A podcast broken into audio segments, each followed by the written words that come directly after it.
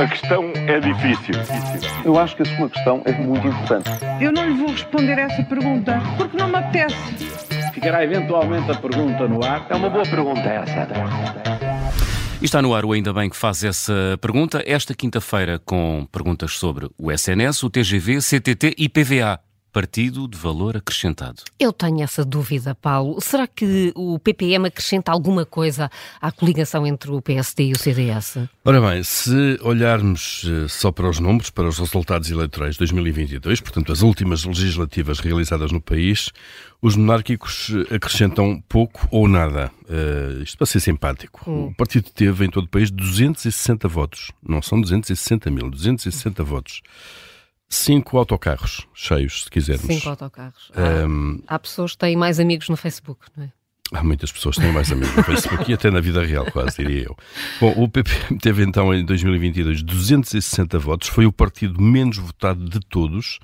Um, e a questão é saber se este PPM, que já pouco tem a ver com o PPM de Ribeiro Teles, que integrou a AD original em, em 80, se este PPM soma ou subtrai à nova coligação de direita. Este PPM de Gonçalo da Câmara Pereira é conservador, é tradicionalista, tem uma agenda económica que entra em conflito conflito claramente eh, com o PSD.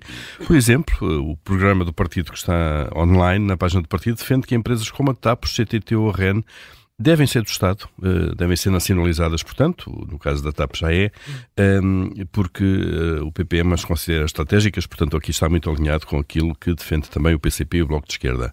Portanto, vamos ver se este partido não causa mais embaraços do hum. que as vantagens que traz à nova AD.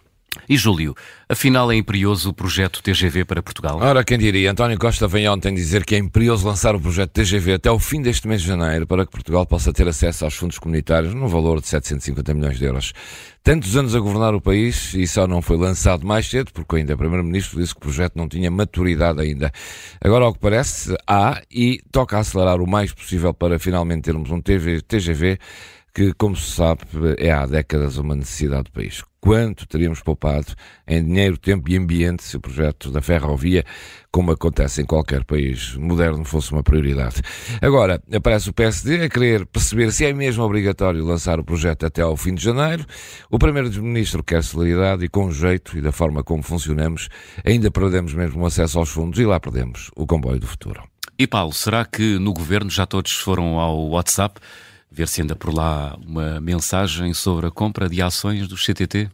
Ora, está um, um, bom conselho, não é? Vão todos ao WhatsApp, atuais uh, e ex-governantes que estiveram de alguma forma relacionados com este tema, para saber se está lá então essa mensagem. Vejam lá todos se sabiam, se autorizaram, se foram consultados. Pedro Nuno Santos disse ontem que não deu indicações às finanças. Claro que não, obviamente que os ministérios e os ministros não dão indicações uh, uh, uns aos outros. Mas o ministro da tutela do CTT não sabia que o governo tinha um plano estratégico para tomar o capital capital da empresa, uh, para voltar a entrar no capital da empresa e tentar interferir na gestão. Uh, Pedro Nuno Santos foi deixado à margem disto tudo, que previa até que o Estado pudesse retomar até 13% do capital.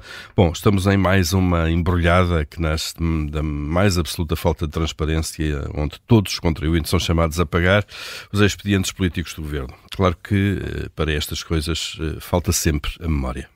Bom, mas vamos lá começar a resolver os problemas do país. O que é que é preciso para resolver o problema do SNS? Ora, vamos, é hoje. vamos lá. Ora, é hoje, vamos, vamos. Ponto número um. Vai à segunda. Ora, o ainda Ministro da Saúde e o CEO da Saúde andam numa roda viva a explicar a reforma que é preciso ser feita e que está, segundo eles, a ser executada, pelo menos. Até pode ser, mas o que estamos a ver há uns meses a esta parte não tem só a ver com a reforma na saúde. Ainda ontem uma idosa morreu numa maca à espera de ser assistida no Hospital de Penafiel e é penoso ver como milhares nas urgências dos hospitais a penar horas para uma consulta apenas. A falta de médicos, desmotivação dos profissionais, baixos salários, muitos que deixam o SNS, o trabalho excessivo, enfermeiros, médicos e todos os agentes da saúde que não conseguem chegar a tudo e a todos, não se resolvem certamente apenas com uma reforma do SNS. Uh, o ano 2024 começou exatamente como fechou 2023, com um triste cenário nos hospitais portugueses e o que se está a ver é que está para durar mesmo. A questão é difícil. Eu acho que a sua questão é muito importante. Eu não lhe vou responder essa pergunta porque não me apetece. Ficará eventualmente a pergunta no ar. É uma boa pergunta essa.